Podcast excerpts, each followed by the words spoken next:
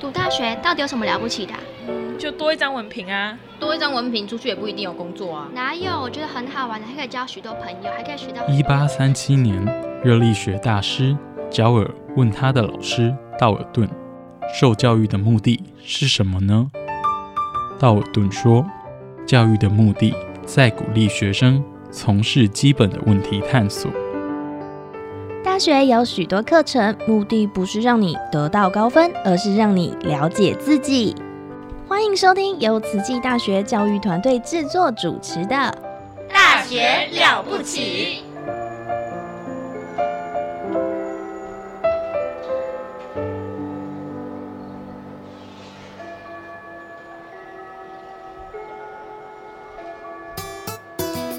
Yani besanokho emakhaya libito lami ngisimfungo Dlamini ngifunza eTaiwan and I'm a student of Tzu Chi. Salam Sujatro, Salam Satu Malaysia. Kami ialah anak pelajar Tzu Chi University. We're students of Tzu Chi University. Здравствуйте, я из Кыргызстана. I'm studying at Tzu Chi University. Hello, 大家好. I'm Elise DeVito, Dai Ailian. Welcome to my program, Ailian Shuo.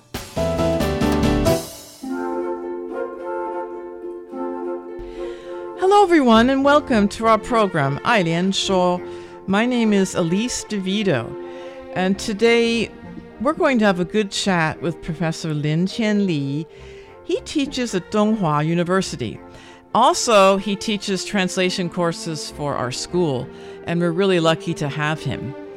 And the last time we chatted with Professor Lin, he talked about how he got involved um, in translation field starting from his college background in agricultural economics. That was a really exciting story, how he eventually got to the translation field, and he he worked um, in some translation companies, and bit by bit got interested in teaching.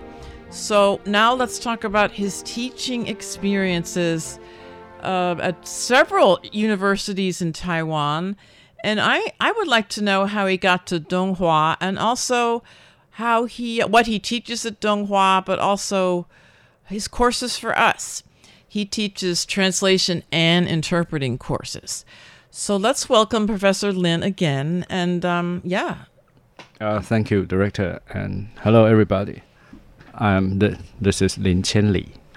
So, um, after I finished my study in in the UK, I came back. And of course, before I came back, I I tried to find a job. So I sent uh, my resume to probably like 60 to 70 universities in Taiwan. Yeah. academic. yeah.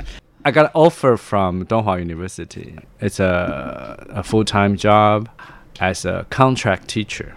I mean, I got a lot of offers. Actually, I got a lot of offers from different universities, uh, like wanting me to teach translation and interpreting as a part time job.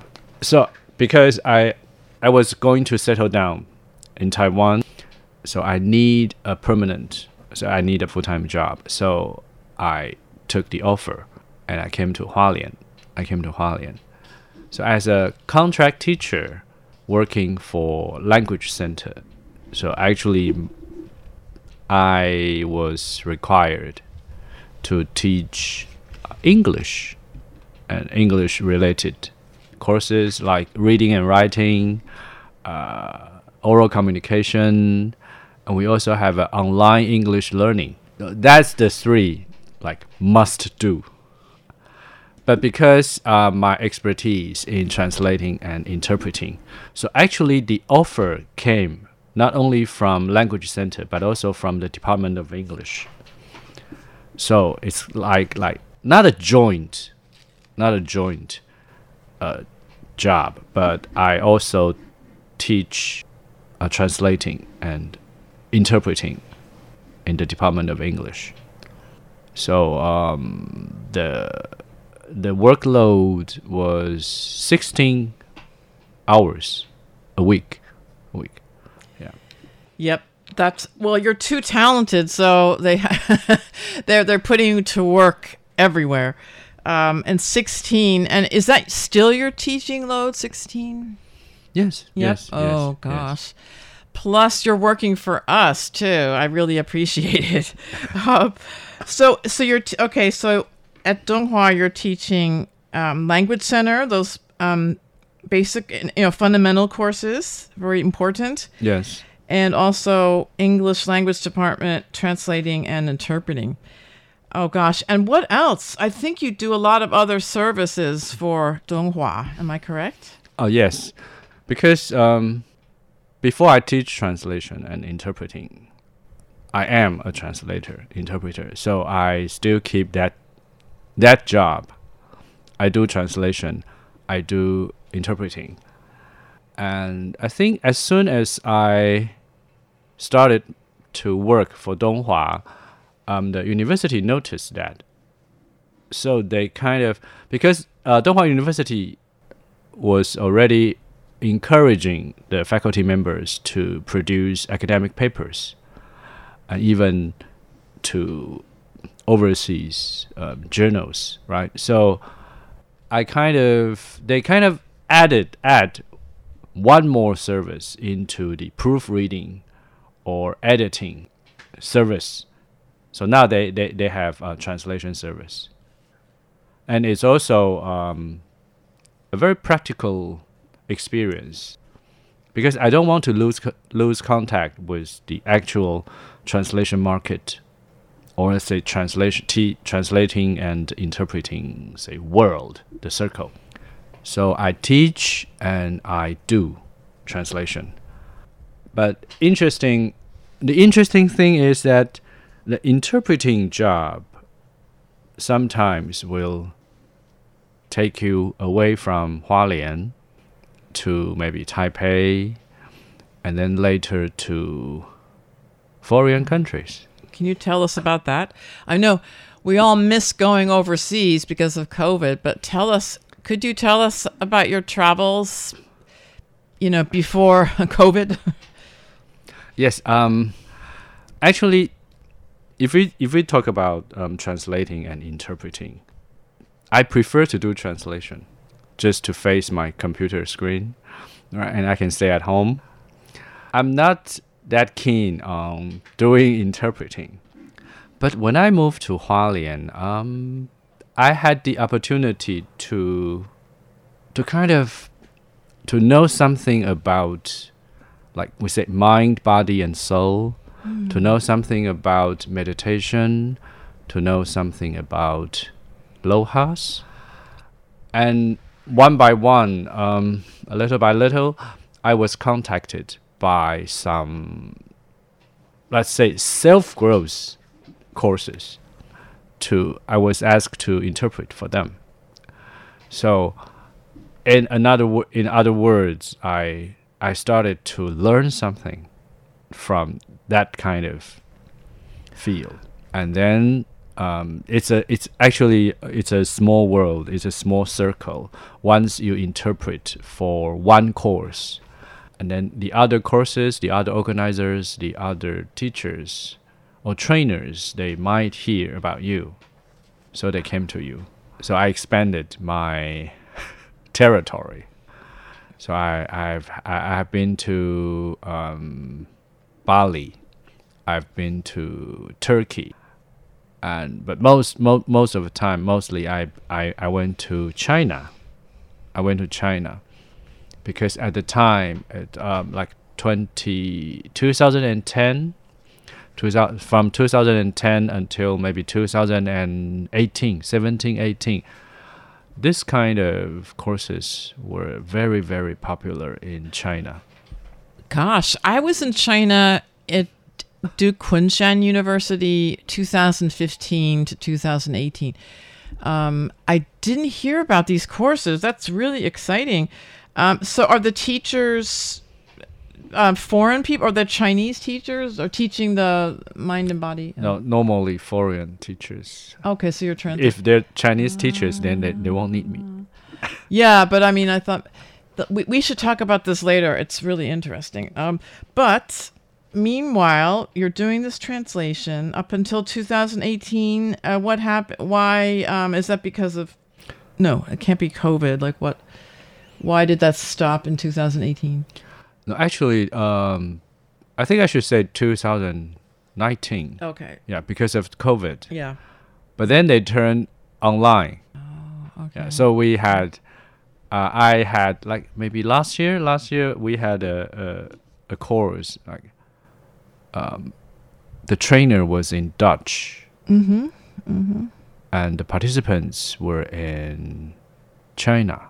Hmm. And I was in Taiwan. Global. yeah. yeah. Yeah. Well, gosh, so that's actually really good. You know, have you been able to talk about your international experiences for the for the students you teach at Donghua?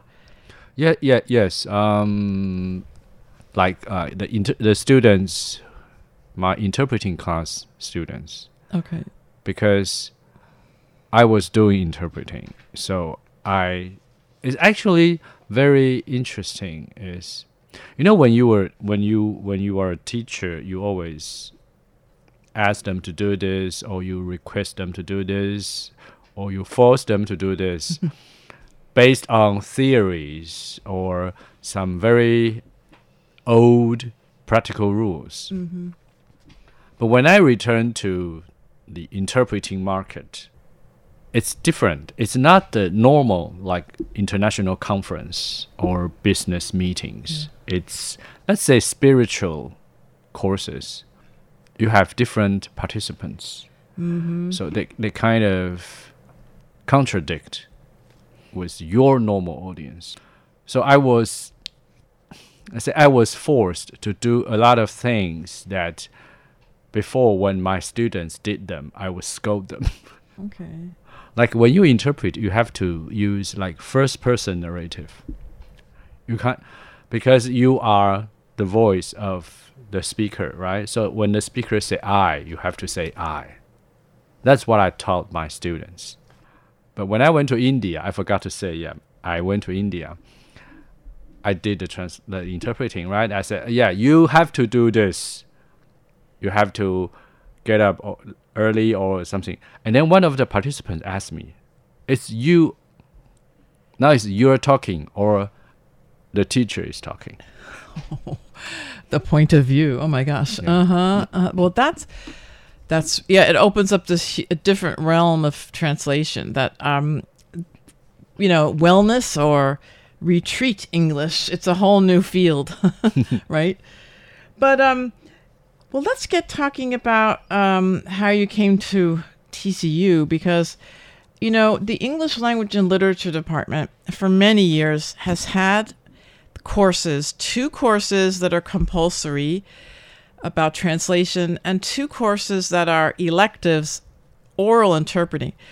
And I think a number of years ago, the chair, or anyway, they had a regular teacher teaching these.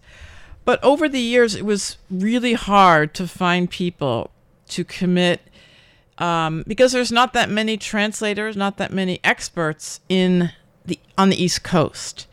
So we would have to bring in people from Taipei, and it's hard. Um, it's hard for them to commit semester after semester. So we're really glad we found Professor Lin uh, right across the street, as it were, at Donghua. and we're so lucky to have him on top of all his other um, commitments. How do you sleep? Do you like? How do you do all this work? Uh, yes, I I do sleep, and I actually sleep more than than I used to. Oh, what's your secret? No, just just. Can I say it? Like, just say fuck it. Beep. no, because um, I think I put family before my work. I Mhm. think because I now I have three kids and a dog, and I enjoy the time with them, spending time with them, Mhm. and maybe because I am actually better at my job, doing my job, so I can now do do them quicker, Mhm. more efficient. without compromising the the quality. Okay. I think that experience do Experience. does pay off. Hmm. That's that's yeah. That's that's good that you have the priorities. How old are your children? May I ask? One is turning 18 this year, and one is turning 12, and one is turning 9. Oh wow. Yeah, those yeah, are big gap. there's a gap, but also yeah, a lot of challenges for each each age. Yeah. That's great, but that's really nice to hear that you you you know you enjoy being with your family. You're not going to sacrifice it for being a workaholic. no. no. I used to be. Yeah. Uh, Yeah, used to be. Like I, I, I enjoy doing translation. Mhm. So many different subjects, and all the subjects require further research. Mhm. And I like doing research, especially doing research online. It's so easy, Yes, it is these days. and so and then al- it's also so easy to get lost, Mhm. lost in time Time and space. and in the cyberspace. Yes. I know. It's like, what time is it? Yeah, suddenly you realize like, oh, wow, two hours passed. yes, you get into the zone, as they say, into the databases. But so, tell me about, um, you know, tell us about your classes uh, at our English department. Um, as I said, we have these two mandatory or you know core courses, and then we have two electives. Do you find a difference between the students, or what? Ex- how do you teach these courses? Before this semester, we were doing the actual teaching and learning Right. in the physical Mm-hmm. classroom. I think um, what, mandatory and optional courses the biggest difference. I mean, according to my experience here, the difference will be the I guess like maybe the motivation. I mean, it's it's it's it's something I think uh, mentioned by by by psychology. Like when you are required to do something, or when you must do something, then you have this resistance. Maybe coming up from the, the middle of nowhere. Maybe you don't even know it. It's just like that's like a, an unavoidable com- complication. When it's mandatory, then there's resistance. Right? But when it's optional, that's a totally different story because let's say the inter- the students who take interpreting course, they want to do it. They they want to do it, so they will.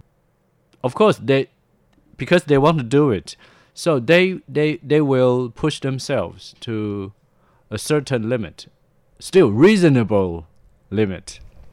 It's different from from from students who take the mandatory Oh yeah, the course. the core courses. Do you find the same situation at Donghua? Uh, Donghua, I don't teach mandatory. Oh, oh, it's all elective. I think the, the, the translation and interpreting in English department they are optional. Oh, okay. They're optional. I think I wasn't here when it was a long time ago when our department set up the curriculum, but uh, for the core courses, I think they wanted the students to have a skills and everything. So I think may, maybe you know. maybe maybe um they are mandatory for some program. Oh, okay. But I think in Donghua's case, the department offers enough courses for them to choose, for them to choose from. It's not like I need four, I need two, uh, I need four subjects, four, four courses, and you only offer four courses. okay, so a whole Or maybe they offer eight. t- so you can choose. Yeah. Well, great. So, b- believe it or not, we've run out of time, but I'm sure there'll be a next time that we can speak with Lin Qian Li. Thank you very much, sir, and have a you. great weekend. Yeah, thank you too.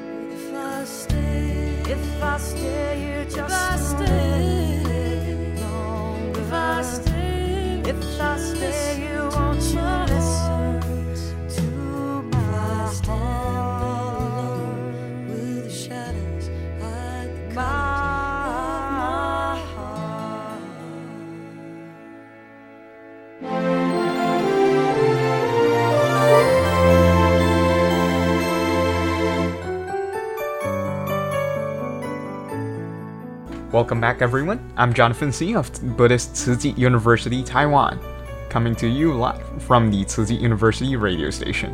Once again, if it's your first time here with us, I warmly welcome you to our program. To our, my fellow returning listeners, welcome back.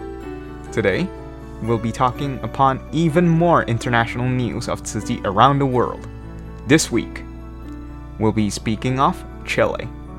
Tzu volunteers in Chile held and distribution for underserved families on November November 7th, 2021 at Liceo Carmela Carvajal de Prat, a girls' high school in Providencia. A free eye clinic was conducted at the same time for the students at the school. On the morning of November 7th, 43 volunteers worked together to unload and organize the food items to be distributed that day at the school. Among the volunteers were 12 students from the high school. Tzu had held a distribution at the school in August 2021 for 200 needy households. And these students helped out that time too. They were all happy at- that they could take part in such meaningful activities. Some of the students at the school noticed that their myopia had worsened because of the remote learning during the pandemic, prompting school administrators to ask Tzu to conduct a free eye clinic at the school for the underprivileged students. Prescription glasses were offered and in the event, in addition to eye examinations. The clinic was staffed by members of the Tzu International Medical Association, abbreviated TIMA, and TIMA doctor Xu Zecang saw 45 students that day. Isabel, one of the parents of the students, said to the free clinic, quote, This is a terrific activity. I don't have a job now and cannot bring in any money for my family. I'm greatly thankful for my daughter who could get a suitable pair of glasses for her. Unquote. To date, 200 families received food that day. Like many other countries around the world, Chile had suffered from the impact of COVID 19. With no end of the pandemic at sight, volunteers hope to help ease the financial burden of the needy families. And with that, I thank y'all for tuning in with us and joining us today. I've been Jonathan C., wishing you a most wonderful day ahead. And once again, lovely folks, I catch y'all next time.